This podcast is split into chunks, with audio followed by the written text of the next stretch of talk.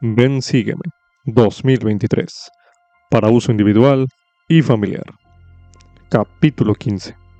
Pascua de Resurrección. Lección asignada del 3 al 9 de abril de 2023, titulado ¿Dónde está, oh sepulcro, tu victoria? A medida que lee los testimonios de la resurrección del Salvador en esta reseña, Tome nota de los sentimientos e impresiones que reciba usted del Espíritu Santo. Anote sus impresiones a continuación.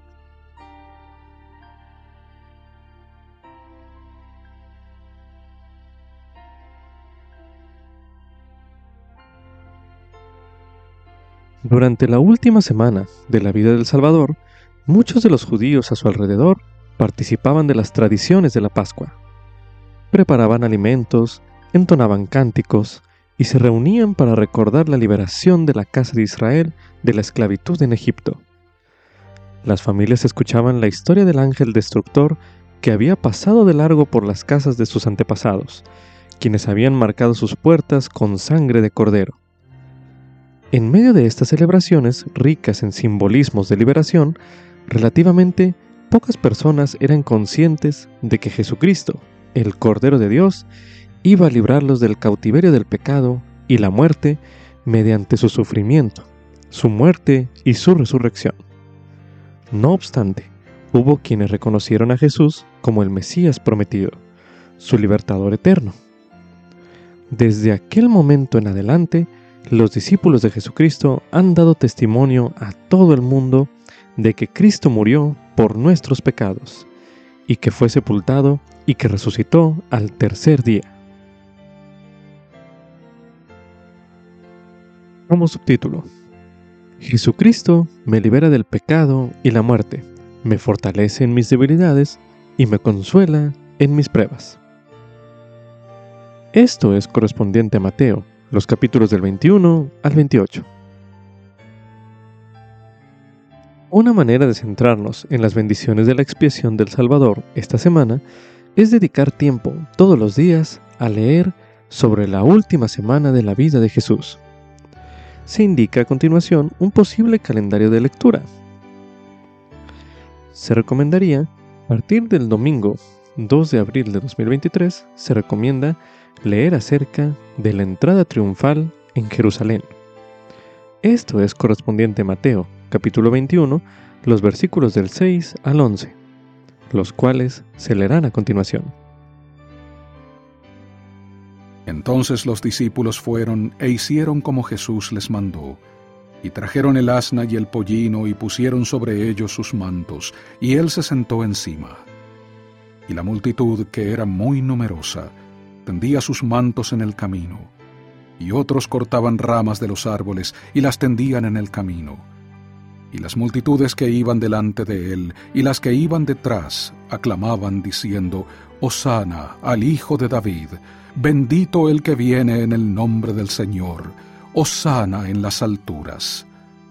Y al entrar él en Jerusalén, toda la ciudad se alborotó, diciendo, ¿quién es este?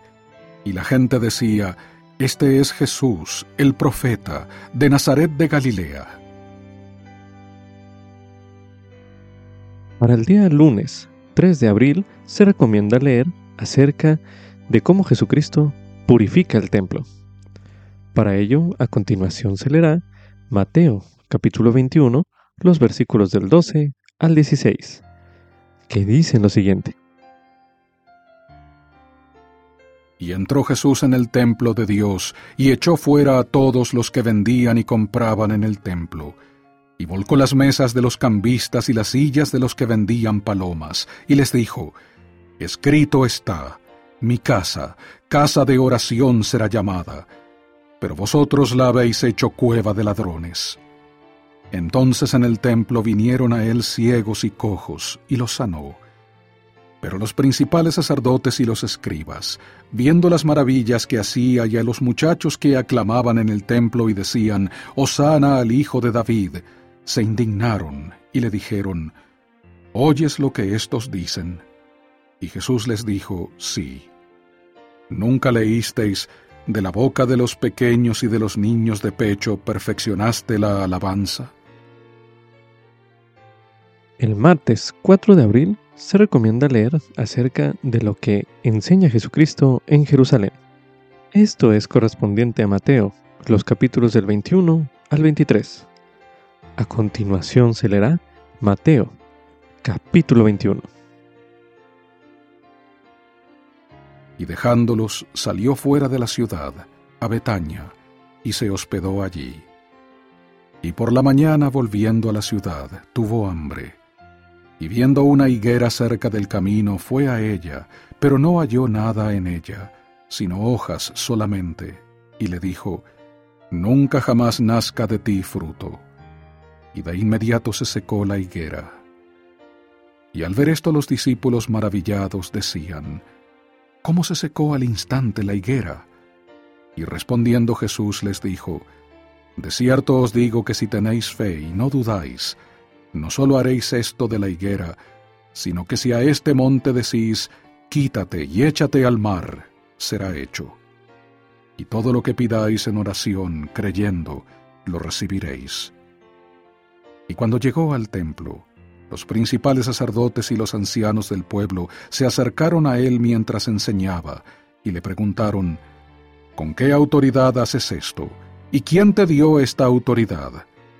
Y respondiendo Jesús les dijo, Yo también os haré una pregunta, y si me la contestáis, también yo os diré con qué autoridad hago esto. El bautismo de Juan, ¿de dónde era? ¿Del cielo o de los hombres? Ellos entonces discutieron entre sí, diciendo, Si decimos del cielo nos dirá, ¿por qué pues no le creísteis? Y si decimos de los hombres, tememos al pueblo, porque todos tienen a Juan por profeta. Y respondiendo a Jesús dijeron, No lo sabemos. Y él también les dijo, Tampoco yo os digo con qué autoridad hago esto. Mas ¿qué os parece?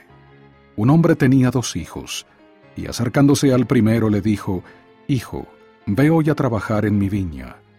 Y respondiendo él dijo, No quiero, pero después, arrepentido fue. Y acercándose al otro le dijo de la misma manera, y respondiendo él dijo, Sí, Señor, voy, pero no fue. ¿Cuál de los dos hizo la voluntad de su Padre? Dijeron ellos, el primero. Jesús les dijo, De cierto os digo que los publicanos y las rameras van delante de vosotros al reino de Dios. Porque Juan vino a vosotros en camino de justicia, y no le creísteis, pero los publicanos y las rameras le creyeron. Pero vosotros, aunque visteis esto, no os arrepentisteis después para creerle. Oíd otra parábola. Había un hombre, padre de familia, el cual plantó una viña, y la cercó de vallado, y cavó en ella un lagar, y edificó una torre, y la arrendó a unos labradores y partió lejos. Y cuando se acercó el tiempo de los frutos, envió sus siervos a los labradores para que recibiesen sus frutos. Pero los labradores, tomando a los siervos, a uno golpearon, y a otro mataron, y a otro apedrearon. Envió de nuevo otros siervos, más que los primeros, e hicieron con ellos de la misma manera. Finalmente les envió a su hijo, diciendo, Tendrán respeto a mi hijo. Pero los labradores, cuando vieron al hijo, dijeron entre sí, Este es el heredero, venid, matémosle, y tomemos su heredad. Y tomándole, le echaron fuera de la viña y le mataron.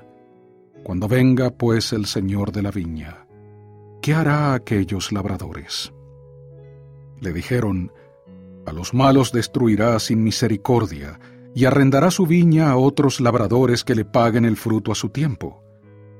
Jesús les dijo, ¿Nunca leísteis en las Escrituras?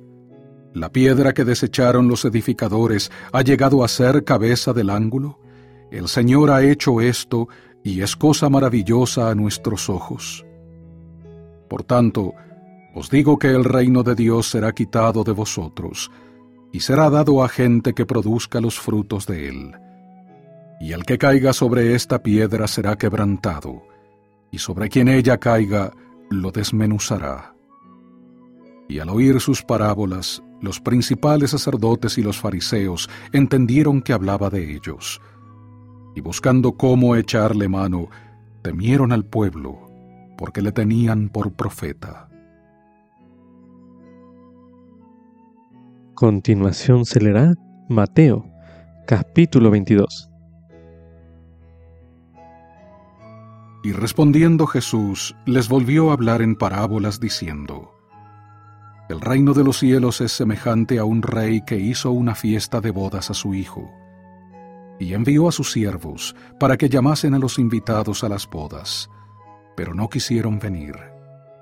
Volvió a enviar otros siervos diciendo, Decid a los invitados, he aquí he preparado mi comida, mis toros y mis animales engordados he hecho matar, y todo está dispuesto. Venid a las bodas. Pero ellos no hicieron caso y se fueron, uno a su labranza y otro a sus negocios, y otros, tomando a los siervos, los afrentaron y los mataron. Y el rey al oír esto se enojó, y enviando sus ejércitos mató a aquellos homicidas y prendió fuego a su ciudad. Entonces dijo a sus siervos, las bodas a la verdad están preparadas, pero los invitados no eran dignos. Id pues a las salidas de los caminos y llamad a las bodas a cuantos halléis. Y salieron los siervos por los caminos y reunieron a todos los que hallaron, juntamente malos y buenos, y las bodas estuvieron llenas de convidados. Y entró el rey para ver a los convidados, y vio allí a un hombre que no estaba vestido de boda, y le dijo, Amigo, ¿Cómo entraste aquí sin estar vestido de boda? Mas él enmudeció. Entonces el rey dijo a los que servían, Atadle de pies y de manos, y tomadle y echadle a las tinieblas de afuera. Allí será el llanto y el crujir de dientes. Porque muchos son los llamados, pero pocos los escogidos. Entonces se fueron los fariseos y consultaron cómo atraparle en alguna palabra. Y le enviaron los discípulos de ellos con los herodianos, diciendo, Maestro, sabemos que eres amador de la verdad, y que enseñas con verdad el camino de Dios, y que no te cuidas de nadie, porque no haces acepción de personas. Dinos, pues, ¿qué te parece? ¿Es lícito dar tributo a César o no? Pero Jesús percibió la malicia de ellos y les dijo, ¿Por qué me tentáis, hipócritas? Mostradme la moneda del tributo. Y ellos le presentaron un denario. Entonces les dijo, ¿De quién es esta imagen y la inscripción? Le dijeron, de César. Y les dijo, Dad pues a César lo que es de César, y a Dios lo que es de Dios. Y oyendo esto se maravillaron y dejándole se fueron. Aquel día se acercaron a él los saduceos, que dicen que no hay resurrección, y le preguntaron diciendo, Maestro, Moisés dijo, si alguno muere sin hijos, su hermano se casará con su esposa y levantará descendencia a su hermano. Hubo pues entre nosotros siete hermanos, y el primero se casó y murió, y no teniendo descendencia dejó su esposa a su hermano. De la misma manera también el segundo y el tercero hasta el séptimo y después de todos murió también la mujer. En la resurrección, pues, ¿de cuál de los siete será ella esposa? Porque todos la tuvieron. Entonces respondiendo Jesús les dijo, Erráis, ignorando las escrituras y el poder de Dios, porque en la resurrección ni se casan ni se dan en casamiento, sino que son como los ángeles de Dios en el cielo y de la resurrección de los muertos. ¿No habéis leído lo que os fue dicho por Dios que dice, Yo soy el Dios de Abraham y el Dios de Isaac y el Dios de Jacob? Dios no es Dios de muertos, sino de vivos. Y al oír esto la gente estaba atónita de su doctrina. Entonces los fariseos, al oír que había hecho callar a los saduceos, se reunieron a una y uno de ellos, intérprete de la ley, preguntó para tentarle diciendo, Maestro, ¿cuál es el gran mandamiento de la ley? Y Jesús le dijo, Amarás al Señor tu Dios con todo tu corazón y con toda tu alma y con toda tu mente. Este es el primero y grande mandamiento. Y el segundo es semejante a este. Amarás a tu prójimo como a ti mismo. De estos dos mandamientos dependen toda la ley y los profetas. Y estando reunidos los fariseos, Jesús les preguntó, diciendo, ¿Qué pensáis del Cristo? ¿De quién es hijo? Le dijeron, de David. Él les dijo, ¿Cómo pues David en el Espíritu le llama Señor, diciendo, Dijo el Señor a mi Señor, siéntate a mi derecha hasta que ponga a tus enemigos por estrado de tus pies? Pues si David le llama Señor, ¿cómo es su hijo?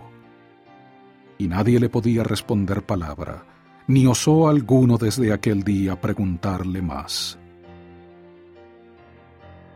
continuación se leerá Mateo, capítulo 23. Entonces habló Jesús a la multitud y a sus discípulos, diciendo, Sobre la cátedra de Moisés se han sentado los escribas y los fariseos. Así que todo lo que os digan que guardéis, guardadlo y hacedlo, pero no hagáis conforme a sus obras, porque dicen, pero no hacen. Porque atan cargas pesadas y difíciles de llevar y las ponen sobre los hombros de los hombres, pero ellos ni con un dedo quieren moverlas. Antes bien, hacen todas sus obras para ser vistos por los hombres, pues ensanchan sus filacterias y extienden los flecos de sus mantos, y anhelan los primeros asientos en las cenas y las primeras sillas en las sinagogas, y las salutaciones en las plazas, y el ser llamados por los hombres rabí, rabí. Pero vosotros no queráis ser llamados rabí, porque uno es vuestro Maestro, el Cristo y todos vosotros sois hermanos. Y no llaméis a nadie en la tierra vuestro Padre, porque uno es vuestro Padre, el que está en los cielos. Ni seáis llamados maestros, porque uno es vuestro Maestro, el Cristo. El que es el mayor entre vosotros será vuestro siervo, porque el que se enaltece será humillado, y el que se humilla será enaltecido. Pero ay de vosotros, escribas y fariseos, hipócritas, porque cerráis el reino de los cielos delante de los hombres, pues ni vosotros entráis ni dejáis entrar a los que están entrando. Ay de vosotros, escribas y fariseos, hipócritas, porque devoráis las casas de las viudas y como pretexto hacéis larga oración, por esto recibiréis mayor condenación.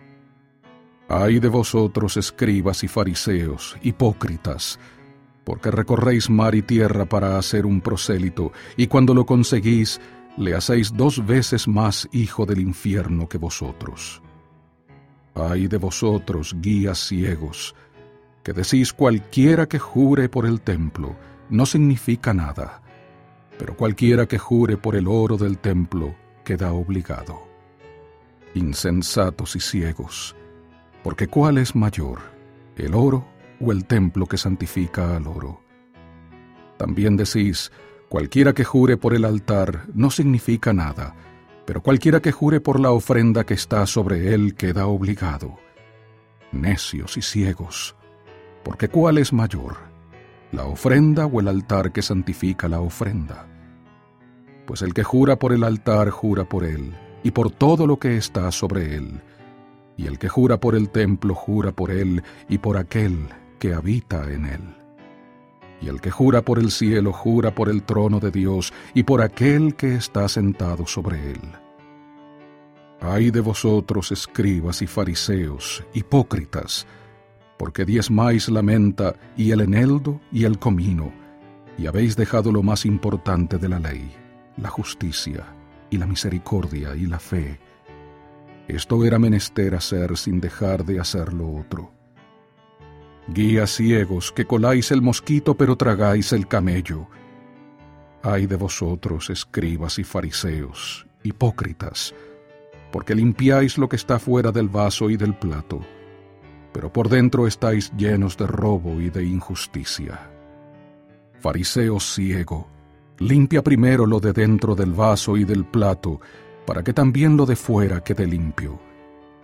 Ay de vosotros, escribas y fariseos, hipócritas, porque sois semejantes a sepulcros blanqueados que por fuera, a la verdad, se muestran hermosos, pero por dentro están llenos de huesos de muertos y de toda inmundicia.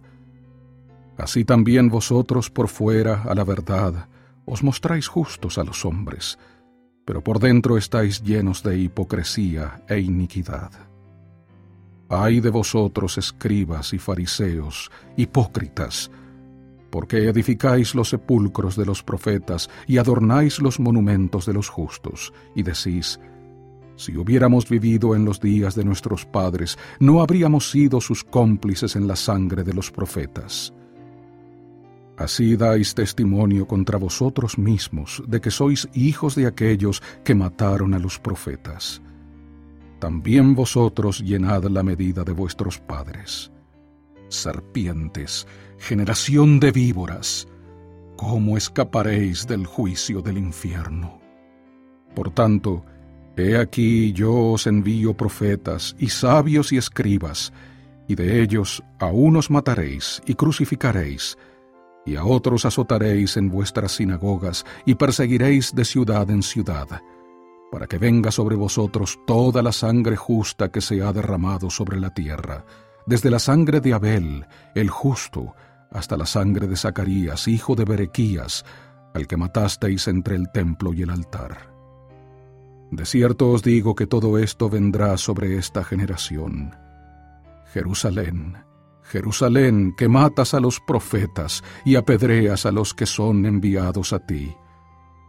¿Cuántas veces quise juntar a tus hijos? Como la gallina junta sus polluelos debajo de las alas, y no quisiste.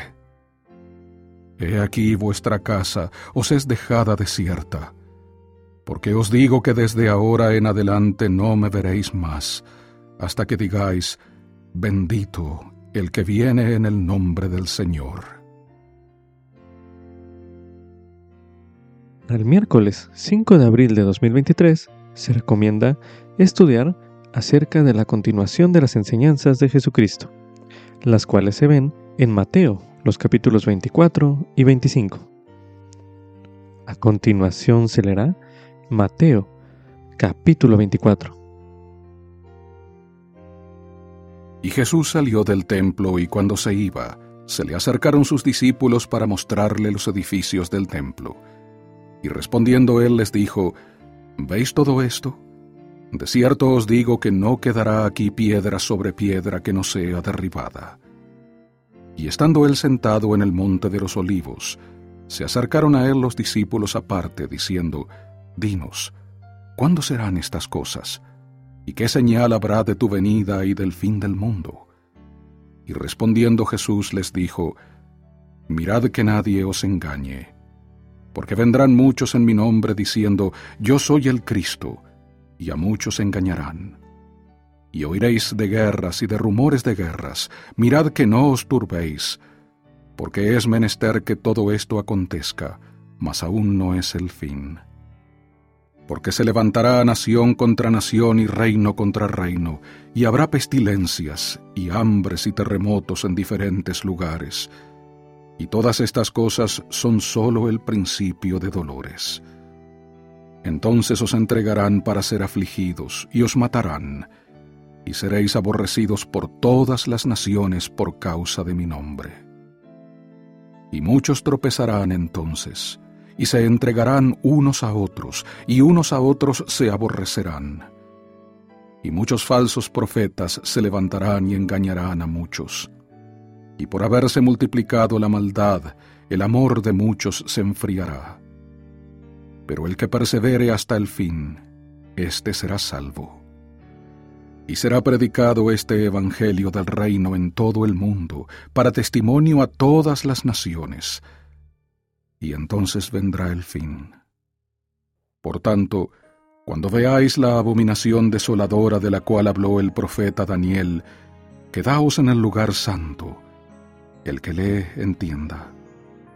Entonces los que estén en Judea huyan a los montes, y el que esté en la azotea no descienda para sacar algo de su casa, y el que esté en el campo no vuelva atrás a tomar su ropa Mas hay de las que estén encintas y de las que estén criando en aquellos días. Orad, pues, que vuestra huida no sea en invierno ni en día de reposo, porque habrá entonces gran tribulación, cual no la ha habido desde el principio del mundo hasta ahora, ni la habrá. Y si aquellos días no fuesen acortados, ninguna carne sería salva mas por causa de los escogidos aquellos días serán acortados. Entonces, si alguno os dijere, mirad, aquí está el Cristo, o allí, no lo creáis. Porque se levantarán falsos Cristos y falsos profetas, y harán grandes señales y prodigios, de tal manera que engañarán, si fuere posible, aún a los escogidos. He aquí, os lo he dicho antes. Así que, si os dijeren, He aquí está en el desierto, no salgáis. He aquí está en los aposentos, no lo creáis. Porque como el relámpago que sale del oriente y se muestra hasta el occidente, así será también la venida del Hijo del Hombre. Porque donde quiera que estuviere el cuerpo muerto, allí se juntarán las águilas. E inmediatamente después de la tribulación de aquellos días, el sol se oscurecerá, y la luna no dará su luz, y las estrellas caerán del cielo, y los poderes de los cielos serán sacudidos. Y aparecerá la señal del Hijo del Hombre en el cielo, y entonces se lamentarán todas las tribus de la tierra, y verán al Hijo del Hombre que vendrá sobre las nubes del cielo con poder y gran gloria y enviará a sus ángeles con gran voz de trompeta, y reunirán a sus escogidos de los cuatro vientos, desde un extremo del cielo hasta el otro. De la higuera aprended la parábola. Cuando ya su rama está tierna y brotan sus hojas, sabéis que el verano está cerca. Así también vosotros, cuando veáis todas estas cosas, sabed que está cerca, a las puertas. De cierto os digo que no pasará esta generación hasta que todas estas cosas acontezcan. El cielo y la tierra pasarán, pero mis palabras no pasarán. Pero del día y la hora nadie sabe, ni aun los ángeles de los cielos, sino solo mi Padre. Mas como en los días de Noé, así será la venida del Hijo del Hombre porque como en los días antes del diluvio estaban comiendo y bebiendo, casándose y dándose en casamiento, hasta el día en que Noé entró en el arca, y no comprendieron hasta que vino el diluvio y se los llevó a todos. Así será también la venida del Hijo del Hombre. Entonces estarán dos en el campo, uno será tomado y el otro será dejado. Dos mujeres estarán moliendo en un molino, una será tomada y la otra será dejada. Velad, pues, porque no sabéis a qué hora ha de venir vuestro Señor. Pero sabed esto, que si el padre de familia supiese a qué hora el ladrón habría de venir, velaría y no dejaría minar su casa. Por tanto, también vosotros estad preparados, porque el Hijo del Hombre vendrá a la hora que no pensáis. ¿Quién es, pues, el siervo fiel y prudente, a quien puso su Señor sobre su casa para que les diese alimento a tiempo? Bienaventurado aquel siervo al que, cuando su Señor venga, le halle haciendo así. De cierto os digo que sobre todos sus bienes le pondrá. Mas si aquel siervo malo dijere en su corazón, Mi Señor se tarda en venir, y comenzare a golpear a sus consiervos, y aun a comer y a beber con los borrachos, vendrá el Señor de aquel siervo en el día que no le espera, y a la hora que no sabe, y lo cortará por en medio y pondrá su parte con los hipócritas. Allí será el llanto y el crujir de dientes. Continuación se leerá Mateo, capítulo 25. Entonces el reino de los cielos será semejante a diez vírgenes que, tomando sus lámparas, salieron a recibir al novio. Y cinco de ellas eran prudentes y cinco insensatas. Las insensatas, tomando sus lámparas, no tomaron consigo aceite, mas las prudentes tomaron aceite en sus vasijas, juntamente con sus lámparas. Y tardándose el novio, cabecearon todas y se durmieron.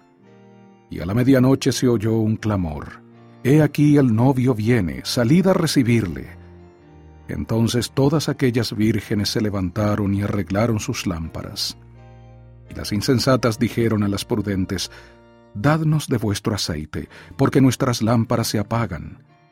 Pero las prudentes respondieron diciendo, Para que no nos falte a nosotras y a vosotras, id más bien a los que venden y comprad para vosotras mismas.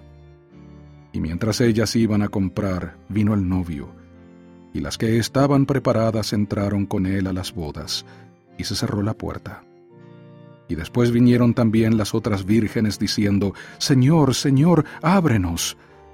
Mas respondiendo él dijo, De cierto os digo que no os conozco.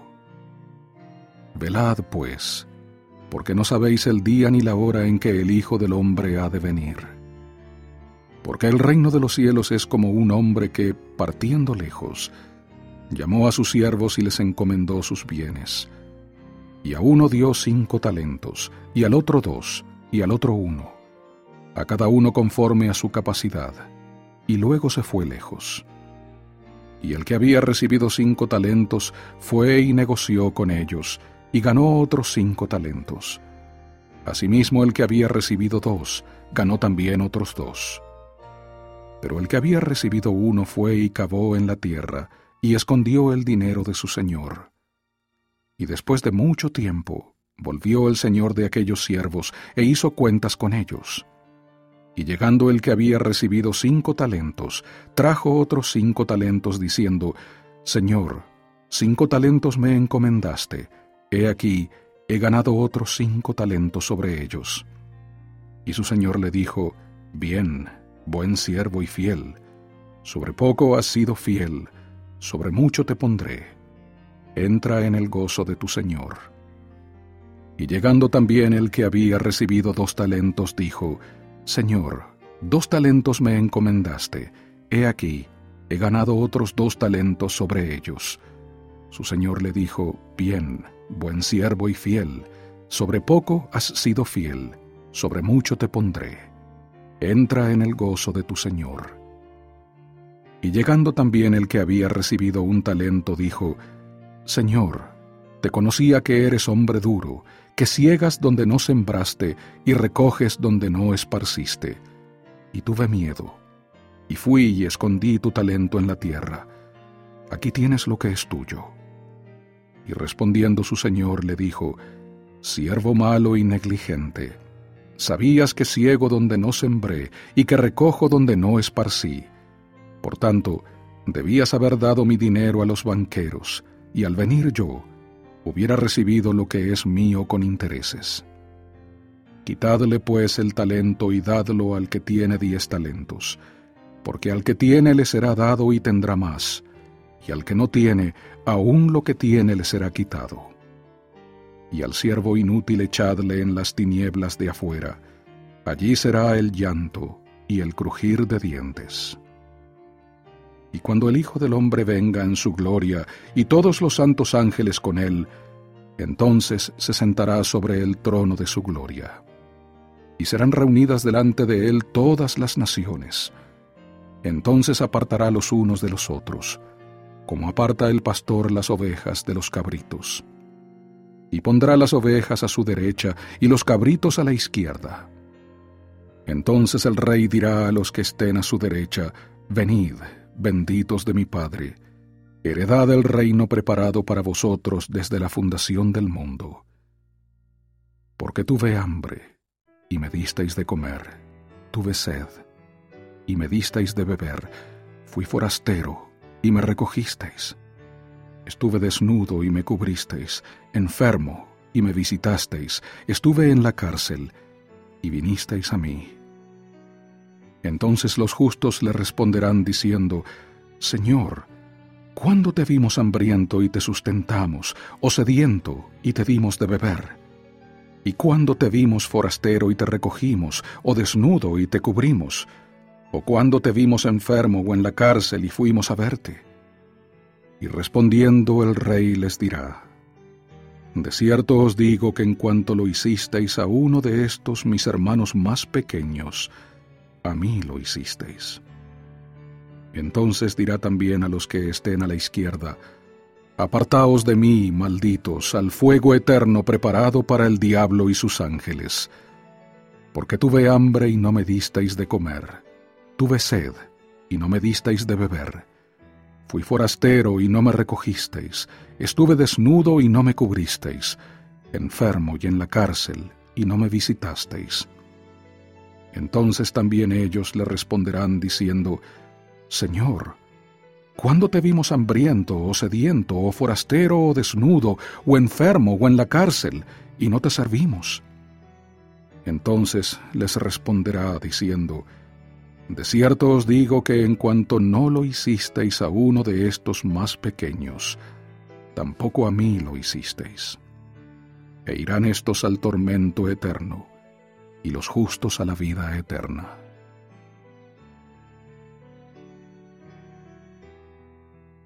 Para el jueves 6 de abril se recomienda estudiar acerca de la Pascua y el sufrimiento de Cristo en el jardín de Getsemaní. De ello se puede leer en Mateo capítulo 26, el cual se leerá a continuación. Y aconteció que cuando Jesús hubo acabado todas estas palabras, dijo a sus discípulos, Sabéis que dentro de dos días se celebra la Pascua y el Hijo del Hombre será entregado para ser crucificado. Entonces los principales sacerdotes y los escribas y los ancianos del pueblo se reunieron en el patio del sumo sacerdote que se llamaba Caifás, y se confabularon para prender con engaño a Jesús y matarle. Pero decían, no durante la fiesta, para que no se haga alboroto en el pueblo. Y estando Jesús en Betania, en casa de Simón el leproso. Vino a él una mujer con un vaso de alabastro de perfume de gran precio, y lo derramó sobre la cabeza de él, estando sentado a la mesa. Al ver esto, sus discípulos se enojaron y dijeron, ¿Para qué este desperdicio? Porque este perfume hubiera podido venderse por gran precio y haberse dado a los pobres. Y entendiéndolo Jesús les dijo, ¿Por qué molestáis a esta mujer? pues ha hecho conmigo una buena obra.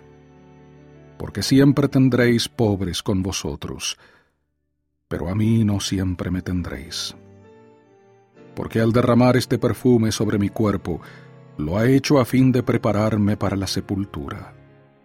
De cierto os digo que donde quiera que se predique este Evangelio, en todo el mundo, también se contará lo que ésta ha hecho, para memoria de ella. Entonces uno de los doce, que se llamaba Judas Iscariote, fue a los principales sacerdotes y les dijo, ¿Qué me queréis dar? Y yo os lo entregaré. Y ellos le pesaron treinta piezas de plata. Y desde entonces buscaba oportunidad para entregarle.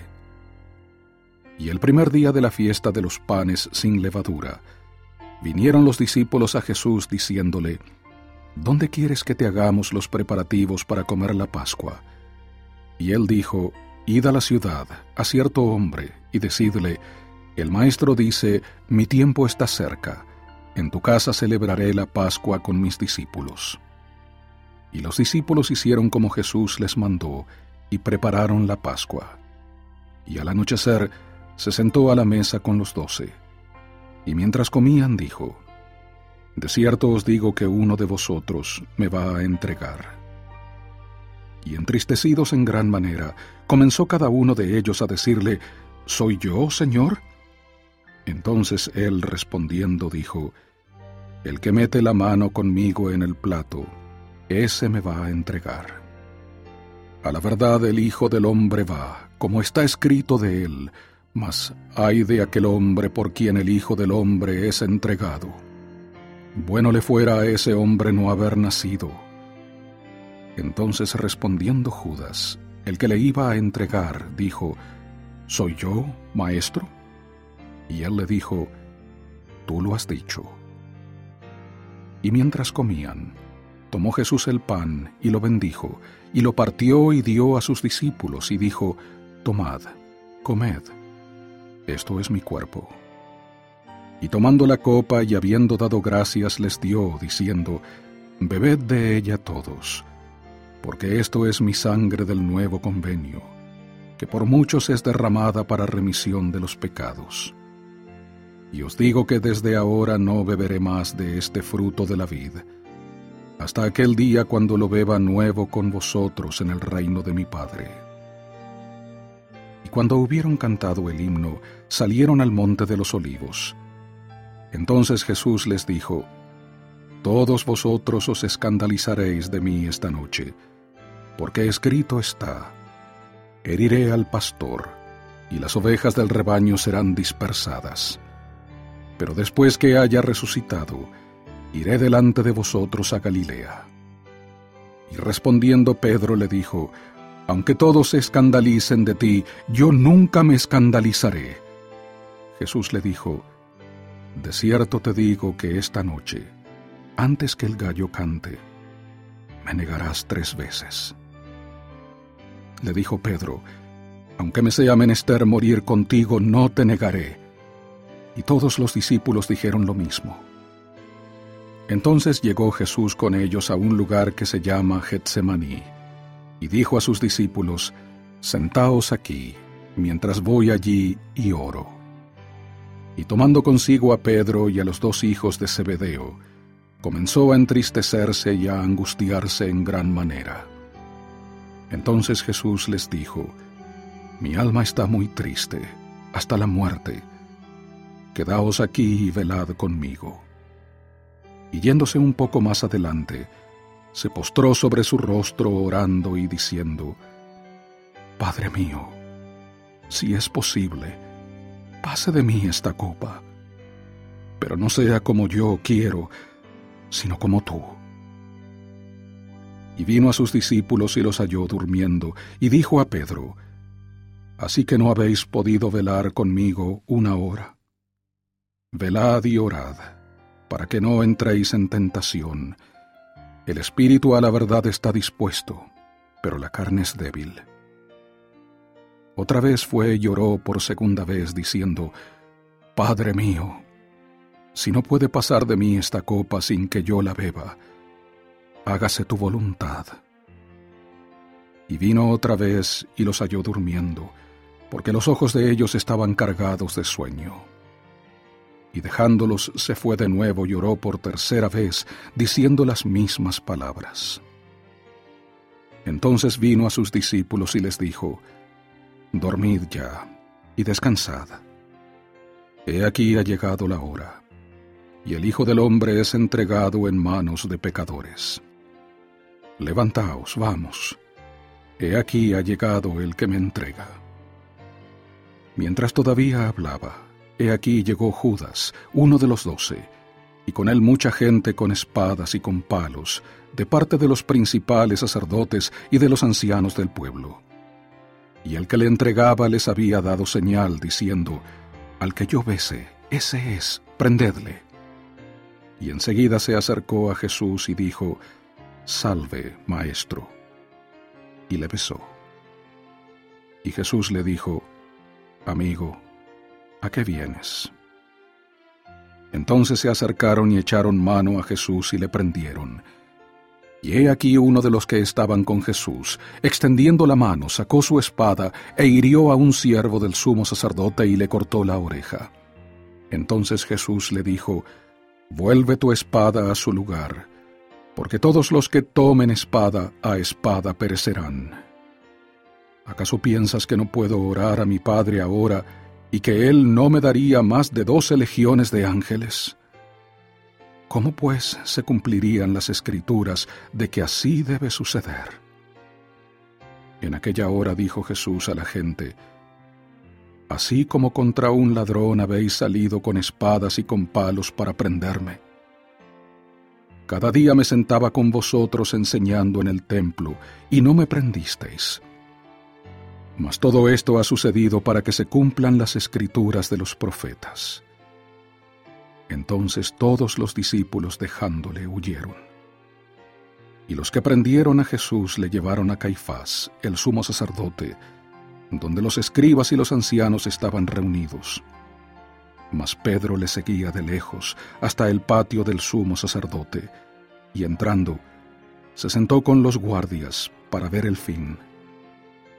Y los principales sacerdotes y los ancianos y todo el consejo buscaban falso testimonio contra Jesús para entregarlo a la muerte, pero no lo hallaron, aunque muchos testigos falsos se presentaban. Mas al fin vinieron dos testigos falsos que dijeron, Este dijo, Puedo derribar el templo de Dios y en tres días reedificarlo. Y levantándose el sumo sacerdote le dijo, ¿No respondes nada? ¿Qué testifican estos contra ti? Mas Jesús callaba. Entonces el sumo sacerdote le dijo, Te conjuro por el Dios viviente que nos digas si eres tú el Cristo, el Hijo de Dios. Jesús le dijo, Tú lo has dicho. Y además os digo que desde ahora veréis al Hijo del Hombre sentado a la diestra del poder de Dios y viniendo en las nubes del cielo. Entonces el sumo sacerdote rasgó sus vestiduras diciendo, Ha blasfemado. ¿Qué más necesidad tenemos de testigos? He aquí ahora mismo habéis oído su blasfemia. ¿Qué os parece? Y respondiendo ellos dijeron, Es culpable de muerte. Entonces le escupieron en el rostro y le dieron de puñetazos, y otros le abofeteaban, diciendo, Profetízanos tú, Cristo, ¿quién es el que te ha golpeado? Y Pedro estaba sentado fuera en el patio, y se acercó a él una criada, diciendo, Tú también estabas con Jesús el Galileo. Pero él negó delante de todos, diciendo, No sé lo que dices. Y saliendo él a la puerta, le vio otra y dijo a los que estaban allí, También éste estaba con Jesús de Nazaret. Y negó otra vez con juramento, No conozco al hombre. Y un poco después se acercaron los que estaban por allí y dijeron a Pedro, Verdaderamente también tú eres de ellos, porque aún tu manera de hablar te descubre. Entonces él comenzó a maldecir y a jurar, diciendo, No conozco al hombre. Y enseguida cantó el gallo. Entonces se acordó Pedro de las palabras que Jesús le había dicho, Antes que cante el gallo me negarás tres veces. Y saliendo fuera, lloró amargamente. Para el viernes 7 de abril se recomienda leer acerca del juicio, la crucifixión y sepultura de Jesucristo. Esto es correspondiente a Mateo, capítulo 27, los versículos del 1 al 61, los cuales se leerán a continuación. Y cuando llegó la mañana, todos los principales sacerdotes y los ancianos del pueblo entraron en consejo contra Jesús para entregarle a muerte. Y lo llevaron atado y lo entregaron a Poncio Pilato, el gobernador. Entonces Judas, el que le había entregado, viendo que era condenado, devolvió arrepentido las treinta piezas de plata a los principales sacerdotes y a los ancianos, diciendo, Yo he pecado entregando sangre inocente. Pero ellos dijeron, ¿qué nos importa a nosotros? Allá tú. Entonces arrojando las piezas de plata en el templo, salió y fue, y se ahorcó. Y los principales sacerdotes tomando las piezas de plata dijeron, No es lícito echarlas en el tesoro, porque es precio de sangre.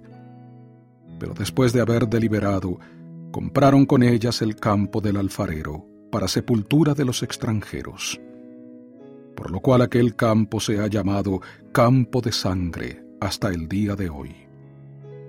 Entonces se cumplió lo que fue dicho por el profeta Jeremías cuando dijo, y tomaron las treinta piezas de plata, precio del apreciado, que fue fijado por los hijos de Israel, y las dieron para el campo del alfarero, como me ordenó el Señor.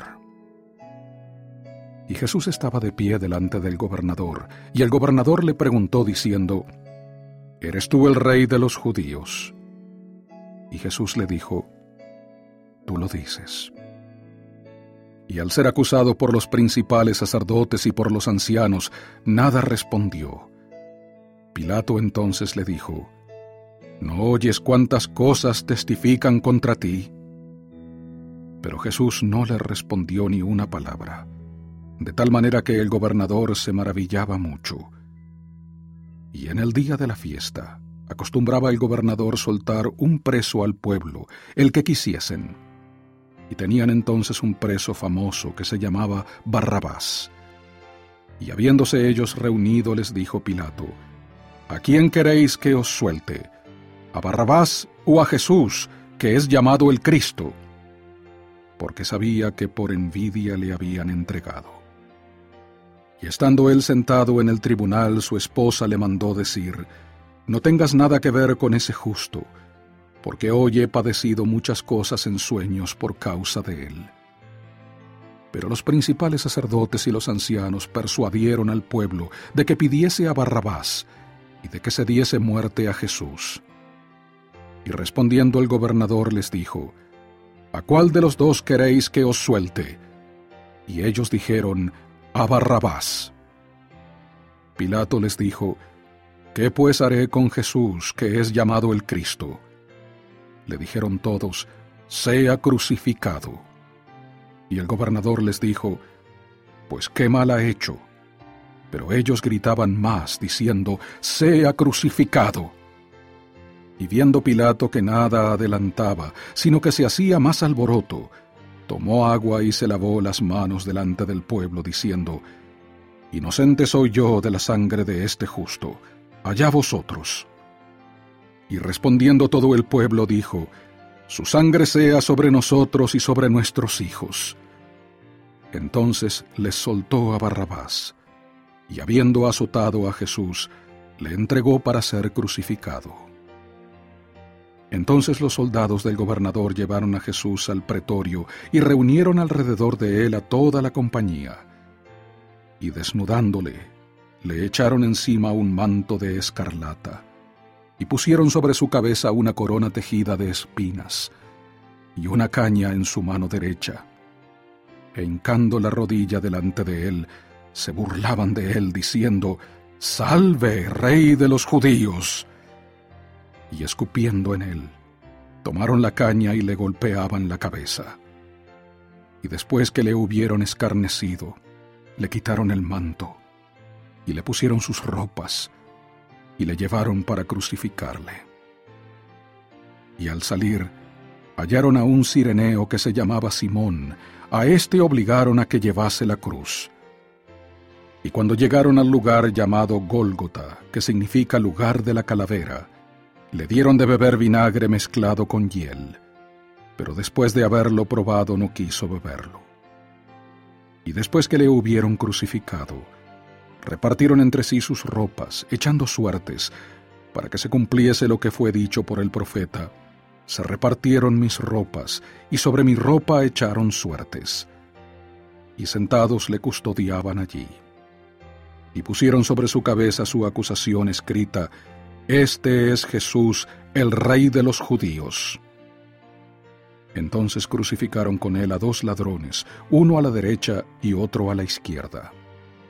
Y los que pasaban le injuriaban, meneando la cabeza y diciendo, Tú, el que derribas el templo y en tres días lo reedificas, sálvate a ti mismo, si eres el Hijo de Dios, desciende de la cruz. De esta manera también los principales sacerdotes, escarneciéndole con los escribas y los fariseos y los ancianos, decían, A otros salvó, pero a sí mismo no puede salvarse. Si es el rey de Israel, descienda ahora de la cruz y creeremos en él. Confió en Dios, líbrele ahora si le quiere, porque ha dicho, Soy el Hijo de Dios. También le insultaban los ladrones que estaban crucificados con él.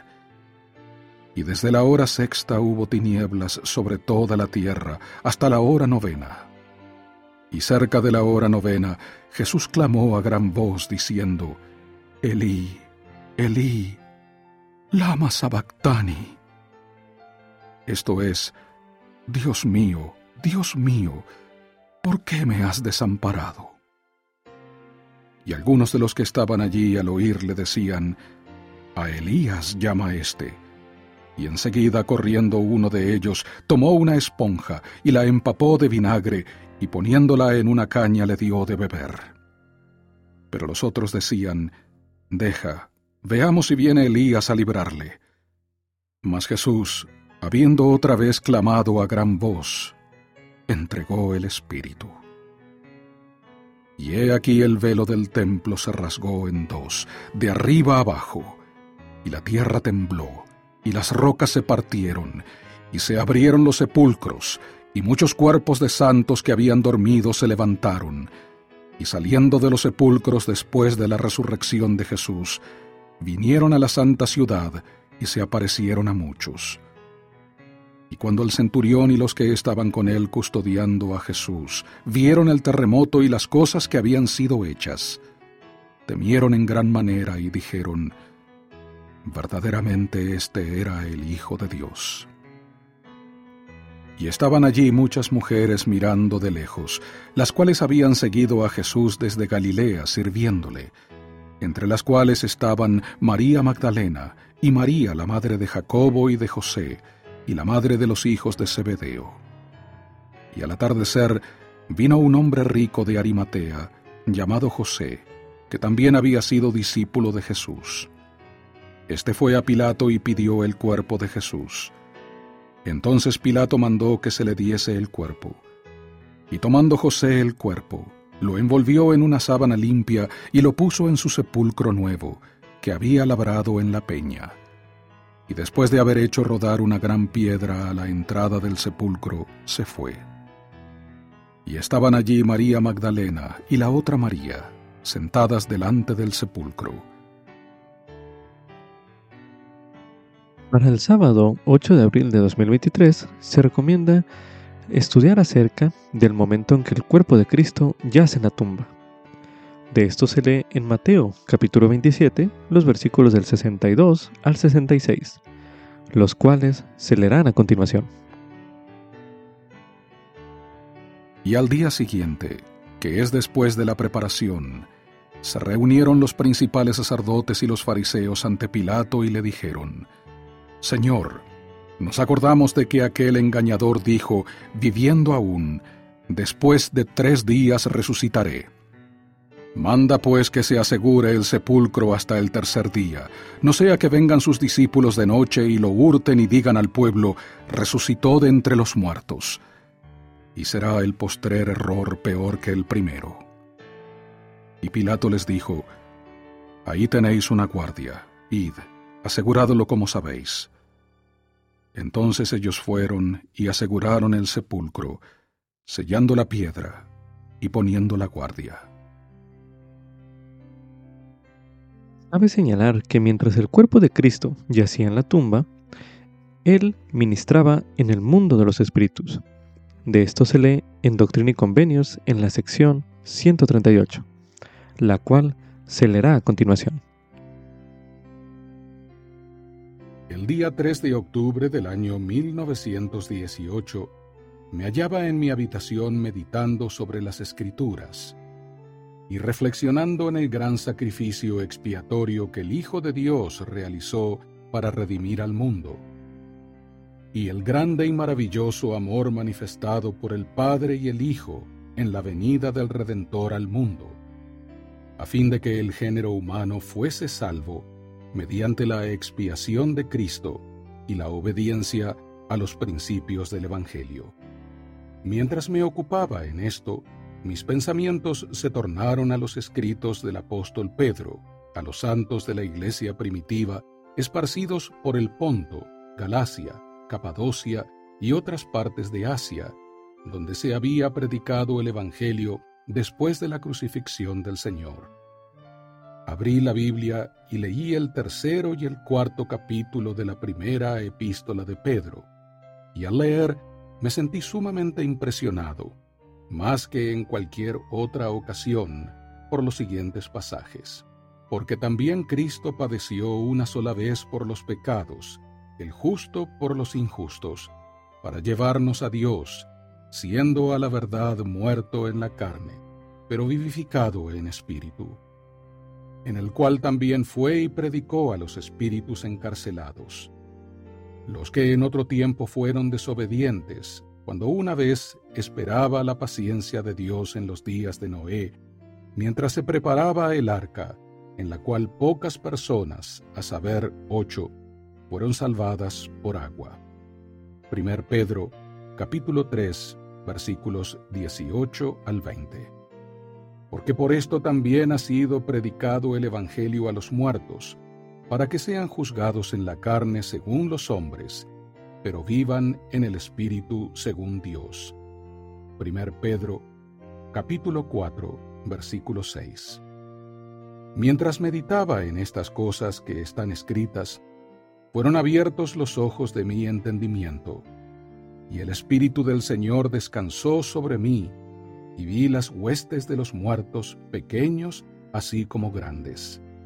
Y se hallaba reunida en un lugar una compañía innumerable de los espíritus de los justos, que habían sido fieles en el testimonio de Jesús mientras vivieron en la carne y quienes habían ofrecido un sacrificio a semejanza del gran sacrificio del Hijo de Dios, y habían padecido tribulaciones en el nombre de su Redentor.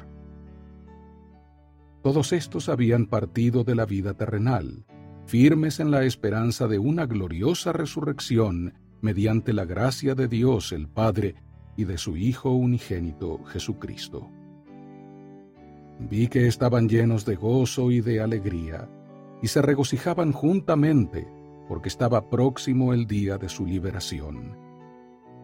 Se hallaban reunidos esperando el advenimiento del Hijo de Dios al mundo de los espíritus para declarar su redención de las ligaduras de la muerte.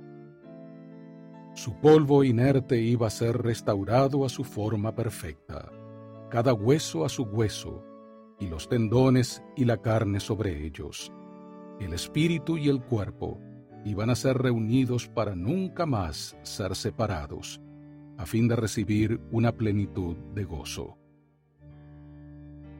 Mientras esta innumerable multitud esperaba y conversaba, regocijándose en la hora de su liberación de las cadenas de la muerte, apareció el Hijo de Dios y declaró libertad a los cautivos que habían sido fieles y allí les predicó el Evangelio sempiterno, la doctrina de la resurrección y la redención del género humano de la caída y de los pecados individuales, con la condición de que se arrepintieran. Mas a los inicuos no fue, ni se oyó su voz entre los impíos y los impenitentes que se habían profanado mientras estuvieron en la carne.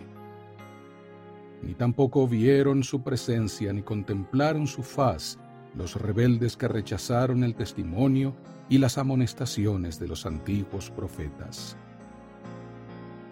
Prevalecían las tinieblas donde éstos se hallaban, pero entre los justos había paz.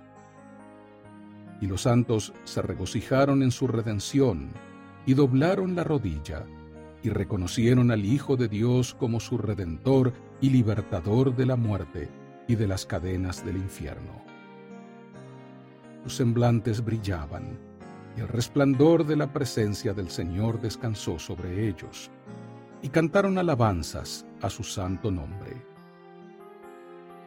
Me maravillé porque yo entendí que el Salvador había pasado unos tres años ministrando a los judíos y a los de la casa de Israel, tratando de enseñarles el Evangelio eterno y llamarlos al arrepentimiento. Y sin embargo, no obstante sus poderosas obras y milagros y su proclamación de la verdad con gran poder y autoridad, fueron pocos los que escucharon su voz y se regocijaron en su presencia y recibieron la salvación de sus manos. Pero su ministerio entre los que habían muerto se limitó al breve tiempo que transcurrió entre la crucifixión y su resurrección.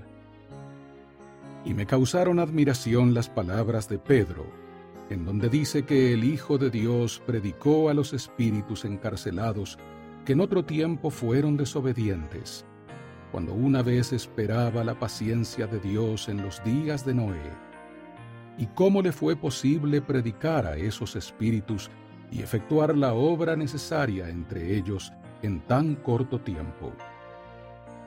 Y en mi admiración fueron abiertos mis ojos, y se vivificó mi entendimiento, y percibí que el Señor no fue en persona entre los inicuos ni los desobedientes que habían rechazado la verdad para instruirlos. Mas he aquí organizó sus fuerzas y nombró mensajeros de entre los justos, investidos con poder y autoridad, y los comisionó para que fueran y llevaran la luz del Evangelio a los que se hallaban en tinieblas, es decir, a todos los espíritus de los hombres, y así se predicó el Evangelio a los muertos. Y los mensajeros escogidos salieron a declarar el día aceptable del Señor, y a proclamar la libertad a los cautivos que se hallaban encarcelados, sí, a todos los que estaban dispuestos a arrepentirse de sus pecados y a recibir el Evangelio. Así se predicó el Evangelio a los que habían muerto en sus pecados, sin el conocimiento de la verdad, o en transgresión por haber rechazado a los profetas. A ellos se les enseñó la fe en Dios, el arrepentimiento del pecado, el bautismo vicario para la remisión de los pecados, el don del Espíritu Santo por la imposición de las manos, y todos los demás principios del Evangelio que les era menester conocer, a fin de habilitarse para que fuesen juzgados en la carne según los hombres, pero vivieran en espíritu según Dios. De modo que se dio a conocer entre los muertos, pequeños así como grandes, tanto a los inicuos como a los fieles, que se había efectuado la redención por medio del sacrificio del Hijo de Dios sobre la cruz. Así fue como se hizo saber que nuestro Redentor pasó su tiempo, durante su permanencia en el mundo de los espíritus, instruyendo y preparando a los fieles espíritus de los profetas que habían testificado de él en la carne, para que llevasen el mensaje de la redención a todos los muertos, a quienes él no podía ir personalmente por motivo de la rebelión y transgresión de ellos, para que éstos también escucharan sus palabras por medio del ministerio de sus siervos. Entre los grandes y poderosos que se hallaban reunidos en esta numerosa congregación de los justos, estaban nuestro padre Adán, el anciano de días y padre de todos, y nuestra gloriosa madre Eva, con muchas de sus fieles hijas que habían vivido en el curso de las edades y adorado al Dios verdadero y viviente. Abel, el primer mártir, estaba allí, y su hermano Seth, uno de los poderosos, que era la imagen misma de su padre Adán. Noé, que había amonestado en cuanto al diluvio, Sem, el gran sumo sacerdote, Abraham, el padre de los fieles, Isaac, Jacob y Moisés, el gran legislador de Israel. E Isaías, el cual declaró por profecía que el Redentor fue ungido para sanar a los quebrantados de corazón, para proclamar libertad a los cautivos y la apertura de la cárcel a los presos, también estaban allí. Además, Ezequiel, a quien se mostró en una visión el gran valle de huesos secos, que iban a ser revestidos de carne para levantarse otra vez como almas vivientes en la resurrección de los muertos. Daniel, que previó y predijo el establecimiento del reino de Dios en los postreros días, para nunca jamás ser derribado ni dado a otro pueblo. Elías, que estuvo con Moisés en el monte de la transfiguración. Y Malaquías, el profeta que testificó acerca de la venida de Elías el profeta, de quien Moroni también habló al profeta José Smith, declarando que habría de venir antes que llegara el grande y terrible día del Señor. También estaban allí. El profeta Elías había de plantar en el corazón de los hijos las promesas hechas a sus padres. presagiando la gran obra que se efectuaría en los templos del Señor en la dispensación del cumplimiento de los tiempos, para la redención de los muertos y para sellar los hijos a sus padres, no fuera que toda la tierra fuese herida con una maldición y quedara enteramente asolada a su venida. Todos estos y muchos más, aun los profetas que vivieron entre los nefitas y testificaron acerca de la venida del Hijo de Dios, se hallaban entre la innumerable asamblea, esperando su liberación. Porque los muertos habían considerado como un cautiverio la larga separación de sus espíritus y sus cuerpos. A estos el Señor instruyó y les dio poder para levantarse después que Él resucitara de los muertos, y entrar en el reino de su Padre, y ser coronados allí con inmortalidad y vida eterna. Y en adelante continuar sus labores como el Señor lo había prometido, y ser partícipes de todas las bendiciones que estaban reservadas para aquellos que lo aman. El profeta José Smith y mi padre Hiram Smith y Brigham Young John Taylor, Wilford Woodruff y otros espíritus electos que fueron reservados para nacer en el cumplimiento de los tiempos, a fin de participar en la colocación de los cimientos de la gran obra de los últimos días. Incluso la construcción de templos y la efectuación en ellos de las ordenanzas para la redención de los muertos también estaban en el mundo de los espíritus observé que también ellos se hallaban entre los nobles y grandes, que fueron escogidos en el principio para ser gobernantes en la iglesia de Dios.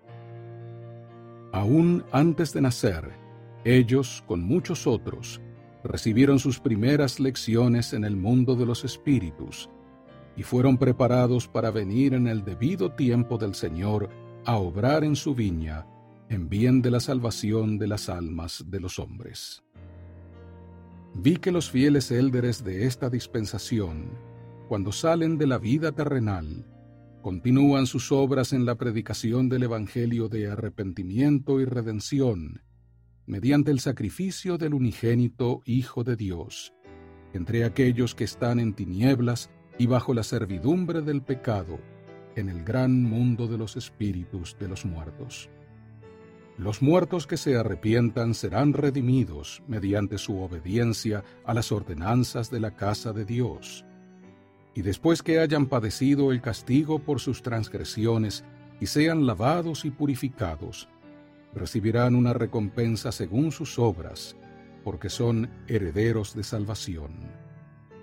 Tal fue la visión de la redención de los muertos que me fue revelada. Y yo doy testimonio, y sé que este testimonio es verdadero, mediante la bendición de nuestro Señor y Salvador Jesucristo. Así sea. Amén. Para el domingo 9 de abril de 2023 se recomienda estudiar acerca de la ascensión de Jesucristo y su aparición a sus discípulos. De esto se lee en Mateo capítulo 28, los versículos del 1 al 10 los cuales se leerán a continuación. Y pasado el día de reposo, al amanecer del primer día de la semana, vinieron María Magdalena y la otra María a ver el sepulcro. Y he aquí hubo un gran terremoto, porque un ángel del Señor, descendiendo del cielo y acercándose al sepulcro, removió la piedra y se sentó sobre ella. Y su aspecto era como un relámpago, y su vestido blanco como la nieve. Y de miedo a él los guardias temblaron y se quedaron como muertos.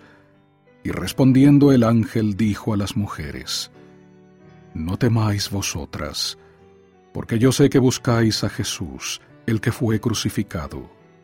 No está aquí, porque ha resucitado, así como dijo. Venid, ved el lugar donde fue puesto el Señor e id pronto y decid a sus discípulos que ha resucitado de entre los muertos. Y he aquí va delante de vosotros a Galilea, allí le veréis. He aquí os lo he dicho. Entonces ellas saliendo del sepulcro con temor y gran gozo, fueron corriendo a dar las nuevas a sus discípulos. Y mientras iban a dar las nuevas a los discípulos, he aquí, Jesús les salió al encuentro diciendo, Salve. Y ellas se acercaron y abrazaron sus pies y le adoraron. Entonces Jesús les dijo, No temáis, id, dad las nuevas a mis hermanos, para que vayan a Galilea, y allí me verán. Medite a continuación. ¿Qué encuentra usted en estos capítulos que le ayude a usted a sentir el amor del Salvador? Medite brevemente.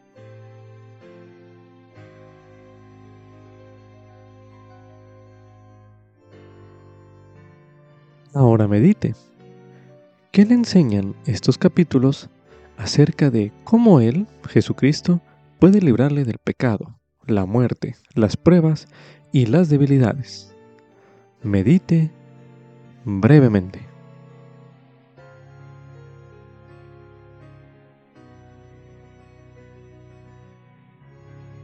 Ahora medite. ¿De qué manera está ejerciendo fe usted en el poder que tiene Jesucristo de librarle? Medite una última vez en este bloque de lectura.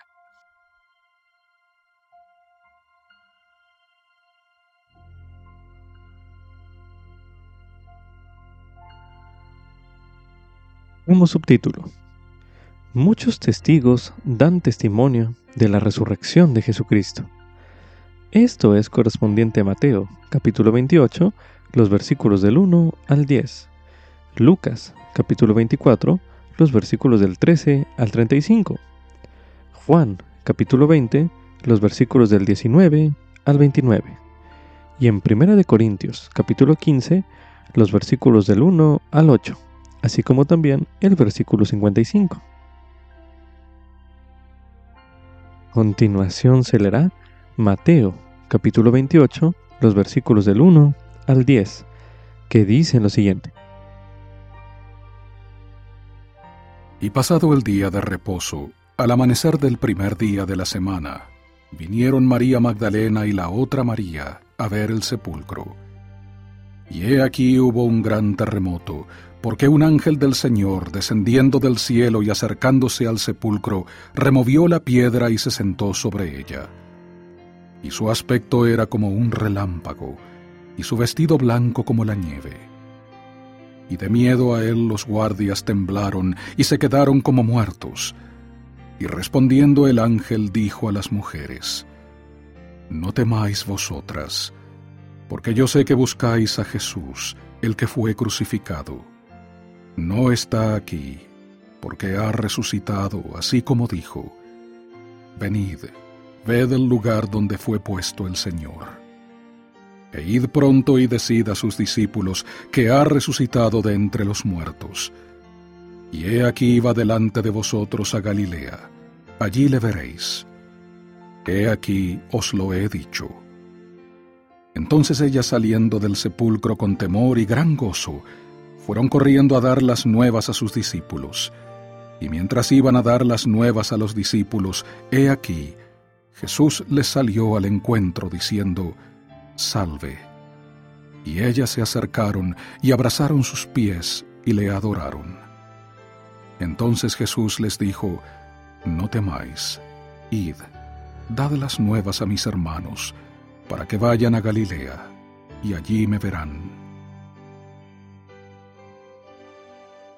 Continuación se leerá Lucas, capítulo 24, los versículos del 13 al 35, que dicen lo siguiente. Y he aquí, dos de ellos iban el mismo día a una aldea llamada Emaús, que estaba como a sesenta estadios de Jerusalén. E iban hablando entre sí de todas aquellas cosas que habían acaecido. Y aconteció que mientras hablaban entre sí y se preguntaban el uno al otro, Jesús mismo se acercó e iba con ellos juntamente. Pero los ojos de ellos estaban velados para que no le conociesen. Y les dijo, ¿Qué pláticas son estas que tenéis entre vosotros mientras camináis, estando tristes?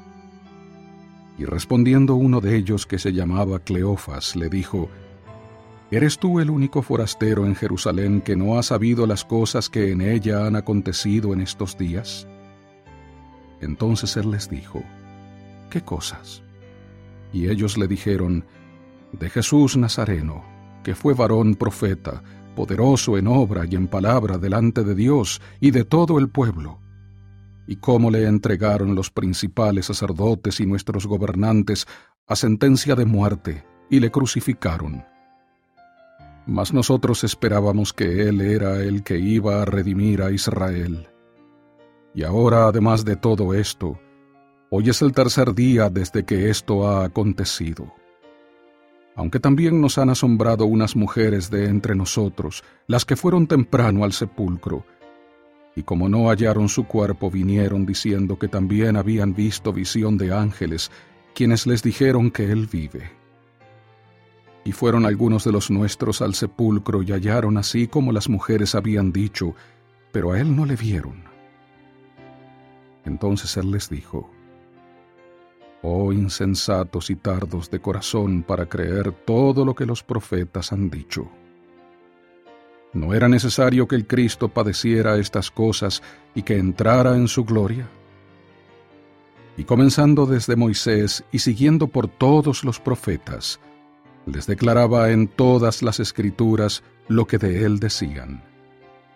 Y llegaron a la aldea donde iban y él hizo como que iba más lejos. Pero ellos le insistieron diciendo, Quédate con nosotros, porque se hace tarde, y el día ya ha declinado. Entró pues a quedarse con ellos. Y aconteció que estando sentado con ellos a la mesa, tomó el pan, lo bendijo y lo partió y les dio. Entonces fueron abiertos los ojos de ellos y le reconocieron mas él se desapareció de su vista. Y se decían el uno al otro, ¿no ardía nuestro corazón en nosotros mientras nos hablaba en el camino y cuando nos abría las escrituras? Y levantándose en esa misma hora, volvieron a Jerusalén y hallaron a los once reunidos y a los que estaban con ellos, que decían, Verdaderamente ha resucitado el Señor, y ha aparecido a Simón. Entonces ellos contaron las cosas que les habían acontecido en el camino y cómo le habían reconocido al partir el pan. A continuación se leerá Juan, capítulo 20, los versículos del 19 al 29, que dicen lo siguiente. Y al atardecer de aquel día, el primero de la semana, y estando las puertas cerradas donde los discípulos estaban reunidos por miedo a los judíos, vino Jesús y se puso en medio y les dijo, Paz a vosotros.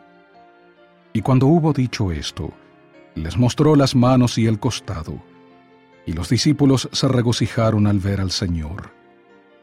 Entonces Jesús les dijo otra vez, Paz a vosotros.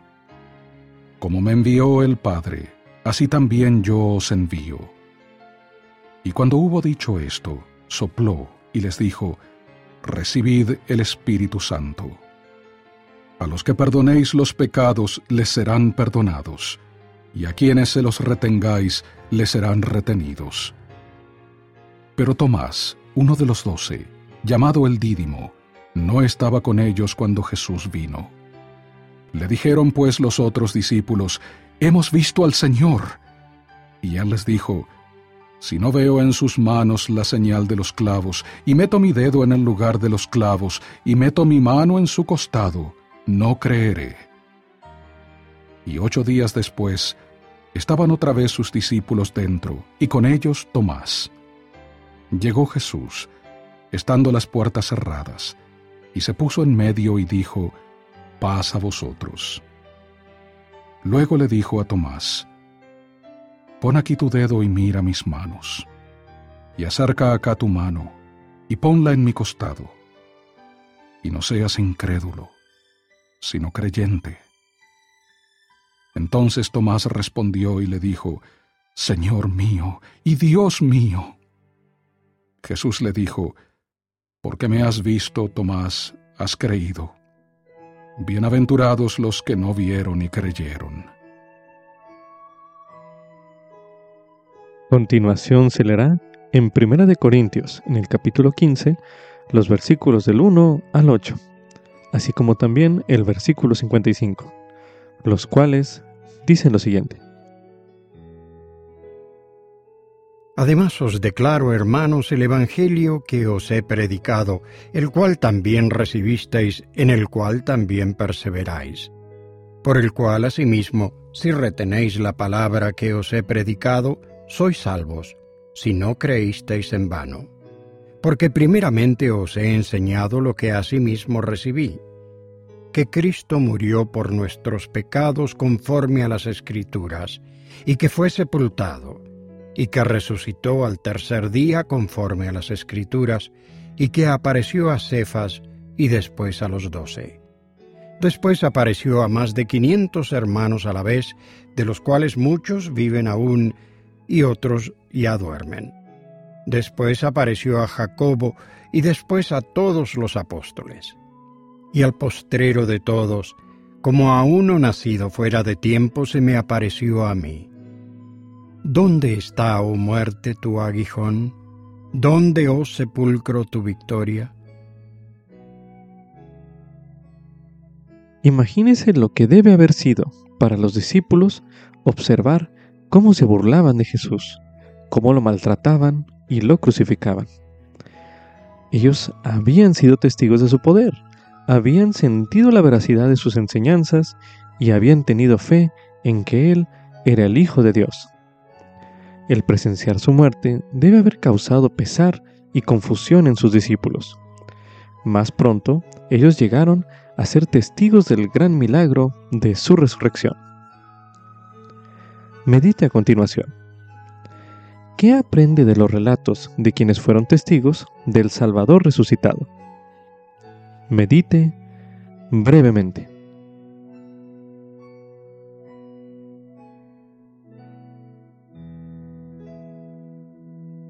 Se recomienda ampliamente señalar o tomar nota de la experiencia de cada una de las personas que se narraron en este bloque de lectura. Usted puede hallar adicionalmente otros testigos del Salvador resucitado en los siguientes versículos. A continuación se leerá en Tercer Nefi, el capítulo 11. Y aconteció que se hallaba reunida una gran multitud del pueblo de Nefi en los alrededores del templo que se encontraba en la tierra de abundancia, y estaban maravillándose y asombrándose entre sí, y mostrándose los unos a los otros el grande y maravilloso cambio que se había verificado. Y también estaban conversando acerca de este Jesucristo, de quien se había dado la señal tocante a su muerte y aconteció que mientras así conversaban unos con otros, oyeron una voz como si viniera del cielo, y miraron alrededor porque no entendieron la voz que oyeron. Y no era una voz áspera ni una voz fuerte, no obstante, y a pesar de ser una voz suave, penetró hasta lo más profundo de los que la oyeron, de tal modo que no hubo parte de su cuerpo que no hiciera estremecer. Sí, les penetró hasta el alma misma e hizo arder sus corazones. Y sucedió que de nuevo oyeron la voz y no la entendieron, y nuevamente por tercera vez oyeron la voz, y aguzaron el oído para escucharla, y tenían la vista fija en dirección del sonido, y miraban atentamente hacia el cielo de donde venía el sonido. Y he aquí, la tercera vez entendieron la voz que oyeron, y les dijo, He aquí a mi Hijo amado, en quien me complazco, en quien he glorificado mi nombre. A él oíd. Y aconteció que al entender, dirigieron la vista hacia el cielo otra vez, y he aquí, vieron a un hombre que descendía del cielo, y estaba vestido con una túnica blanca, y descendió y se puso en medio de ellos, y los ojos de toda la multitud se fijaron en él y no se atrevieron a abrir la boca ni siquiera el uno al otro, y no sabían lo que significaba, porque suponían que era un ángel que se les había aparecido. Y aconteció que extendió la mano y habló al pueblo diciendo, He aquí, yo soy Jesucristo, de quien los profetas testificaron que vendría al mundo. Y he aquí, soy la luz y la vida del mundo, y he bebido de la amarga copa que el Padre me ha dado, y he glorificado al Padre, tomando sobre mí los pecados del mundo, con lo cual me he sometido a la voluntad del Padre, en todas las cosas desde el principio. Y sucedió que cuando Jesús hubo hablado estas palabras, toda la multitud cayó al suelo, pues recordaron que se había profetizado entre ellos que Cristo se les manifestaría después de su ascensión al cielo. Y ocurrió que les habló el Señor diciendo, Levantaos y venid a mí, para que metáis vuestras manos en mi costado y para que también palpéis las marcas de los clavos en mis manos y en mis pies, a fin de que sepáis que soy el Dios de Israel y el Dios de toda la tierra, y que he sido muerto por los pecados del mundo. Y aconteció que los de la multitud se adelantaron y metieron las manos en su costado, y palparon las marcas de los clavos en sus manos y en sus pies, y esto hicieron yendo uno por uno, hasta que todos hubieron llegado, y vieron con los ojos y palparon con las manos, y supieron con certeza, y dieron testimonio de que era Él, de quien habían escrito los profetas que había de venir. Y cuando todos hubieron ido y comprobado por sí mismos, exclamaron a una voz diciendo, Hosana, bendito sea el nombre del más alto Dios. Y cayeron a los pies de Jesús y lo adoraron. Y aconteció que le habló a Nefi, porque Nefi se hallaba entre la multitud, y le mandó que se acercara. Y se levantó Nefi, y se acercó y se inclinó ante el Señor, y le besó los pies. Y el Señor le mandó que se levantara, y se levantó y se puso de pie ante él. Y el Señor le dijo, Te doy poder para que bautices a los de este pueblo cuando yo haya ascendido al cielo otra vez. Y además, el Señor llamó a otros y les habló de igual manera y les dio poder para bautizar. Y les dijo, De esta manera bautizaréis y no habrá disputas entre vosotros. De cierto os digo, que a quienes se arrepientan de sus pecados a causa de vuestras palabras y deseen ser bautizados en mi nombre, de esta manera los bautizaréis. He aquí, descenderéis y estando de pie en el agua, en mi nombre los bautizaréis. Y he aquí, estas son las palabras que pronunciaréis, llamándolos por su nombre, diciendo, habiéndoseme dado autoridad de Jesucristo, yo te bautizo en el nombre del Padre, y del Hijo, y del Espíritu Santo. Amén. Y entonces los sumergiréis en el agua, y saldréis del agua.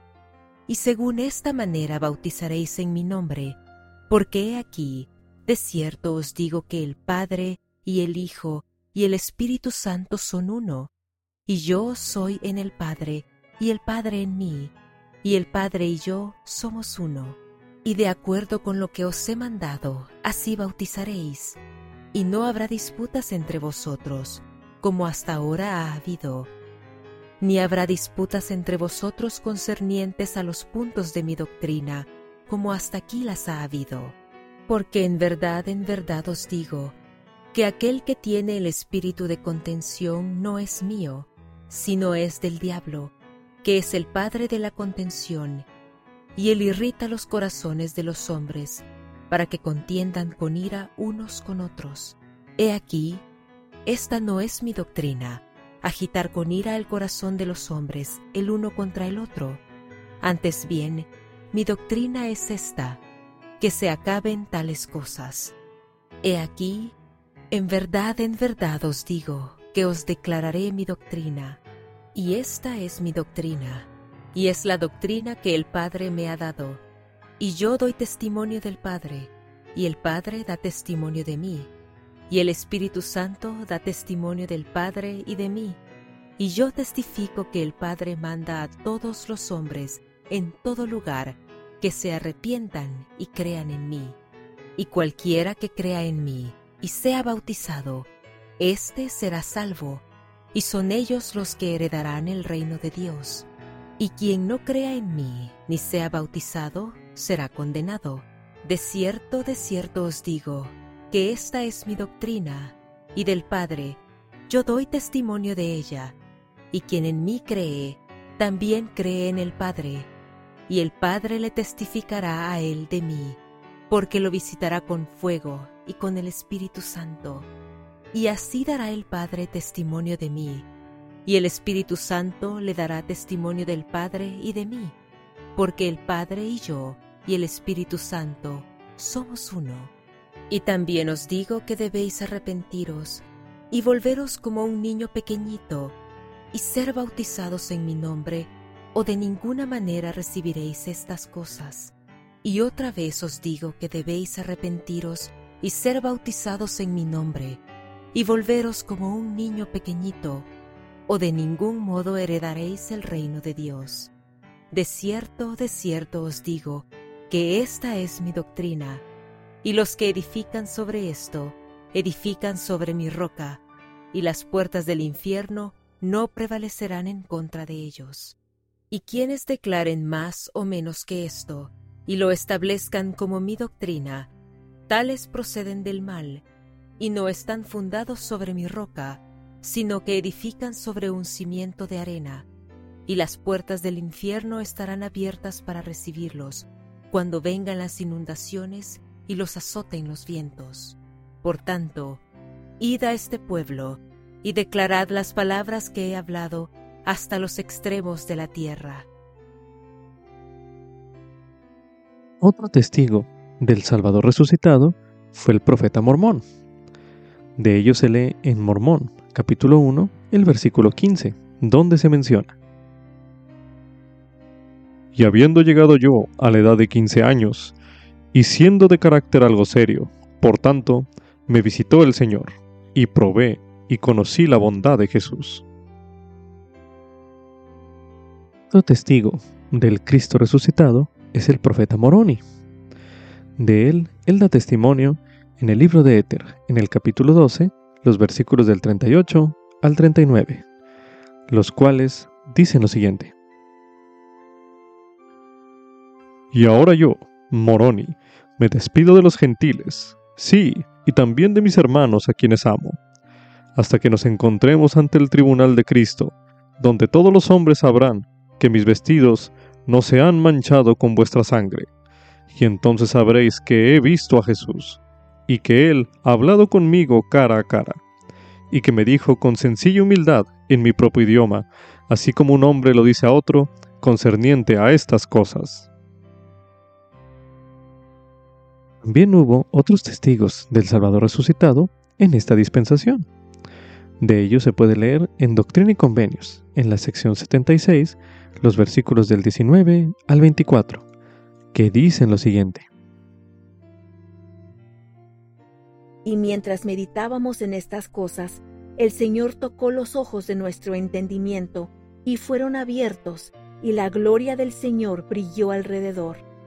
Y vimos la gloria del Hijo a la diestra del Padre, y recibimos de su plenitud y vimos a los santos ángeles y a los que son santificados delante de su trono, adorando a Dios y al Cordero, y lo adoran para siempre jamás.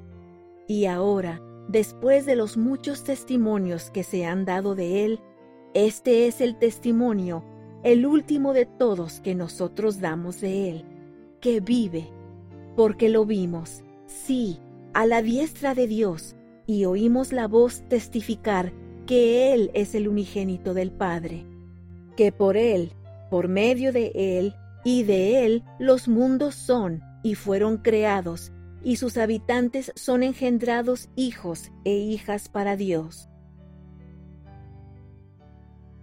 A continuación se leerá en Doctrina y Convenios, en la sección 110, los versículos del 1 al 10, los cuales dicen lo siguiente.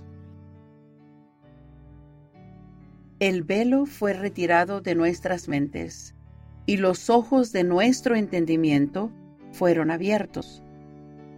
Vimos al Señor sobre el barandal del púlpito delante de nosotros, y debajo de sus pies había un pavimento de oro puro del color del ámbar. Sus ojos eran como llama de fuego. El cabello de su cabeza era blanco como la nieve pura. Su semblante brillaba más que el resplandor del sol, y su voz era como el estruendo de muchas aguas.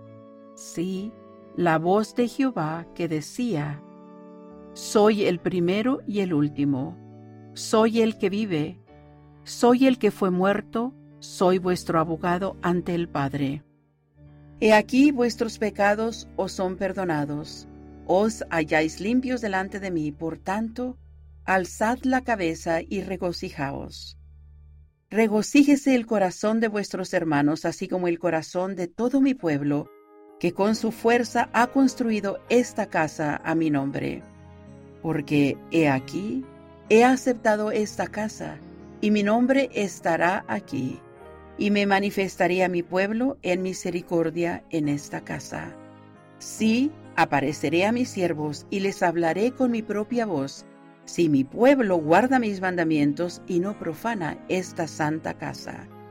Sí, el corazón de millares y decenas de millares se regocijará en gran manera como consecuencia de las bendiciones que han de ser derramadas y la investidura con que mis siervos han sido investidos en esta casa. Y la fama de esta casa se extenderá hasta los países extranjeros. Y este es el principio de la bendición que se derramará sobre la cabeza de los de mi pueblo. Así sea. Amén. Continuación se leerá en José Smith Historia los versículos del 15 al 17, que dicen lo siguiente. Después de apartarme al lugar que previamente había designado, mirando a mi derredor y encontrándome solo, me arrodillé y empecé a elevar a Dios el deseo de mi corazón. Apenas lo hube hecho, cuando súbitamente se apoderó de mí una fuerza que me dominó por completo y surtió tan asombrosa influencia en mí que se me trabó la lengua, de modo que no pude hablar. Una densa oscuridad se formó alrededor de mí y por un momento me pareció que estaba destinado a una destrucción repentina. Mas esforzándome con todo mi aliento por pedirle a Dios que me librara del poder de este enemigo que se había apoderado de mí, y en el momento en que estaba para hundirme en la desesperación y entregarme a la destrucción, no a una ruina imaginaria, sino al poder de un ser efectivo del mundo invisible, que ejercía una fuerza tan asombrosa como yo nunca había sentido en ningún otro ser. Precisamente en este momento de tan grande alarma, vi una columna de luz, más brillante que el sol, directamente arriba de mi cabeza, y esta luz gradualmente descendió hasta descansar sobre mí. No bien se apareció, me sentí libre del enemigo que me había sujetado. Al reposar sobre mí la luz, vi en el aire arriba de mí a dos personajes, cuyo fulgor y gloria no admiten descripción. Uno de ellos me habló, llamándome por mi nombre, y dijo señalando al otro, Este es mi Hijo amado, escúchalo. Medite a continuación. ¿Qué le llama la atención a usted del testimonio de estos testigos? Medite brevemente.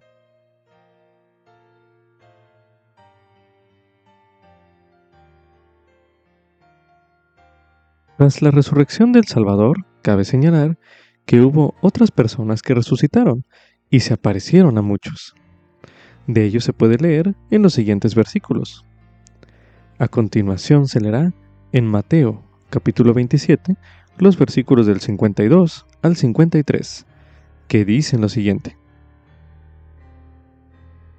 Y se abrieron los sepulcros, y muchos cuerpos de santos que habían dormido se levantaron. Y saliendo de los sepulcros después de la resurrección de Jesús, vinieron a la santa ciudad, y se aparecieron a muchos. Ahora leeremos en Tercer Nefi, en el capítulo 23, el versículo 9, donde se menciona. En verdad os digo, que yo mandé a mi siervo Samuel, el amanita, que testificara a este pueblo, que el día en que el Padre glorificara su nombre en mí, habrían muchos santos que se levantarían de entre los muertos, y aparecerían a muchos, y les ministrarían. Y les dijo, ¿no fue así? Medite a continuación. ¿Cómo influyen su fe en el Salvador y la promesa de la resurrección en la forma en que usted vive? Medite una última vez en este bloque de lectura.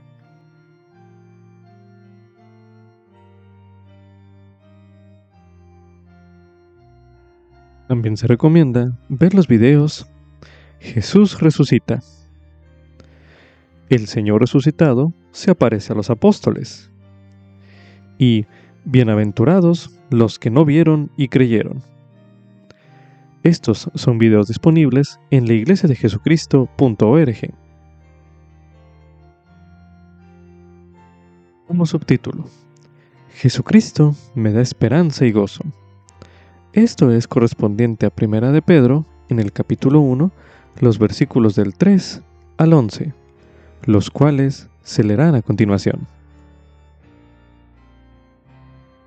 Bendito el Dios y Padre de nuestro Señor Jesucristo, que según su gran misericordia nos ha hecho nacer de nuevo a una esperanza viva, por la resurrección de Jesucristo de entre los muertos, para una herencia incorruptible, incontaminada e inmarchitable, reservada en los cielos para vosotros, que sois guardados por el poder de Dios mediante la fe, para alcanzar la salvación que está preparada para ser manifestada en el tiempo postrero, en lo cual vosotros os alegráis, aunque si es necesario, por un poco de tiempo tengáis que ser afligidos con diversas tentaciones, para que la prueba de vuestra fe, mucho más preciosa que el oro, el cual perece aunque sea probado con fuego, sea hallada digna de alabanza, gloria y honra cuando Jesucristo sea manifestado, a quien, aunque no le habéis visto, amáis, en quien creyendo, aunque al presente no lo veáis, os alegráis con gozo inefable y glorificado, obteniendo el fin de vuestra fe, que es la salvación de vuestras almas. Acerca de esta salvación, los profetas que profetizaron de la gracia que había de venir a vosotros, inquirieron y diligentemente indagaron, escudriñando qué condiciones o qué tiempo indicaba el Espíritu de Cristo que estaba en ellos, el que predecía los sufrimientos de Cristo y las glorias que seguirían después de estos. Medite a continuación. ¿Qué palabras o frases en estos versículos le transmiten a usted esperanza gracias a Jesucristo? Medite brevemente.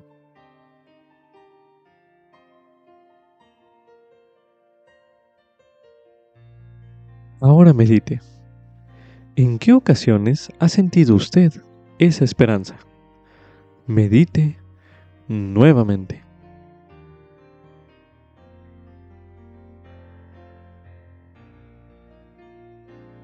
El elder Gary W. Gong del Quórum de los Apóstoles testificó que la resurrección da esperanza a quienes han perdido extremidades, a los que han perdido la capacidad de ver, oír o caminar, y a aquellos que creíamos que habían sucumbido a enfermedades implacables, o mentales, o alguna otra discapacidad. Él nos halla, Él nos sana. También, debido a que Dios mismo expía los pecados del mundo, Él puede con misericordia socorrernos según nuestras enfermedades si nos arrepentimos y hacemos todo lo que podemos, Él nos envuelve eternamente entre los brazos de su amor. Esto es un fragmento del mensaje Osana y Aleluya, Jesucristo viviente, la esencia de la restauración y de la Pascua de Resurrección. Un mensaje pronunciado en la Conferencia General de abril de 2020. A continuación se leerá en Alma, capítulo 27, el versículo 28, donde se menciona. Y miraban con el mayor horror el derramar la sangre de sus hermanos, y nunca se les pudo inducir a tomar las armas contra sus hermanos, y no veían la muerte con ningún grado de terror, a causa de su esperanza y conceptos de Cristo y la resurrección. Por tanto, para ellos, la muerte era consumida por la victoria de Cristo sobre ella. Ahora leeremos en el libro de Alma, en el capítulo 36, los versículos del 1 al 24, que dicen lo siguiente. Hijo mío, da oído a mis palabras, porque te juro que al grado que guardes los mandamientos de Dios, prosperarás en la tierra.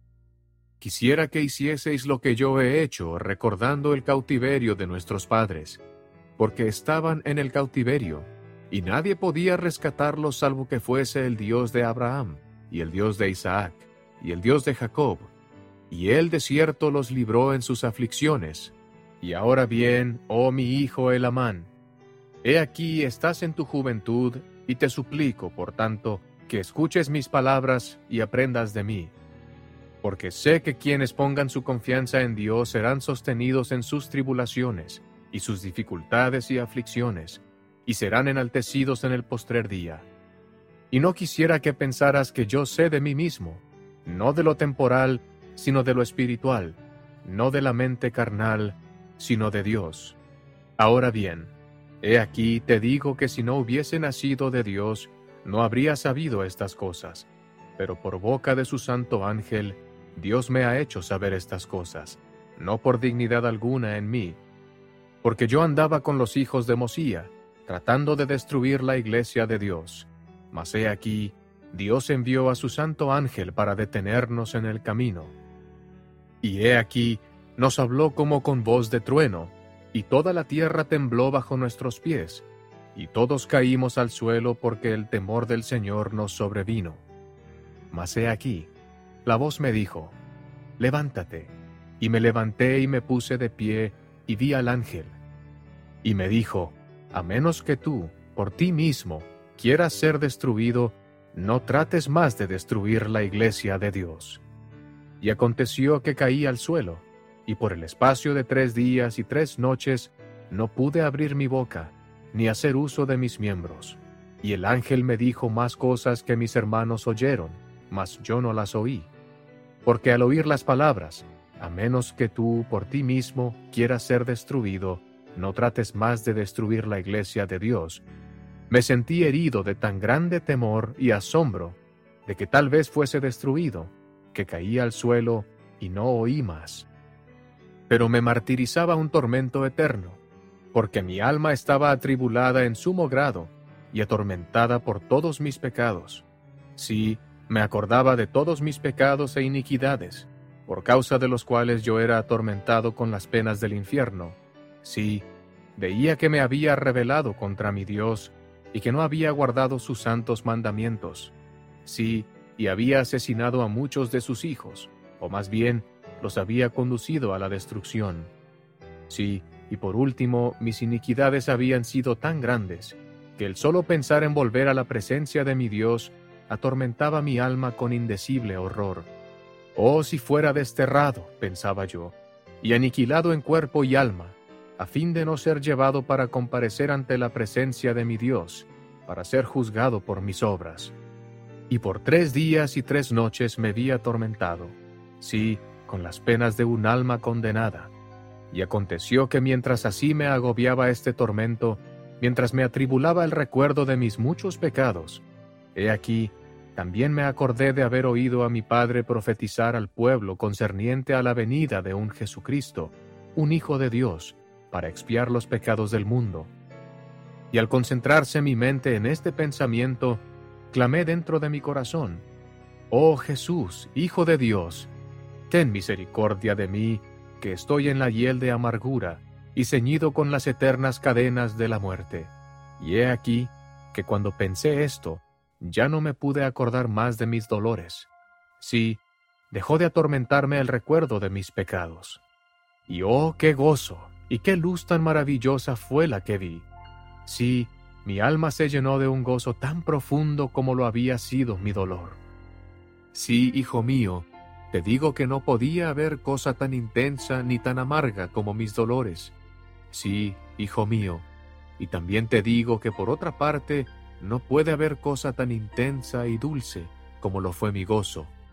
Sí, me pareció ver, así como nuestro padre Ley vio, a Dios sentado en su trono, rodeado de innumerables concursos de ángeles en actitud de estar cantando y alabando a su Dios. Sí, y mi alma anheló estar allí. Mas he aquí, mis miembros recobraron su fuerza, y me puse de pie, y manifesté al pueblo que había nacido de Dios.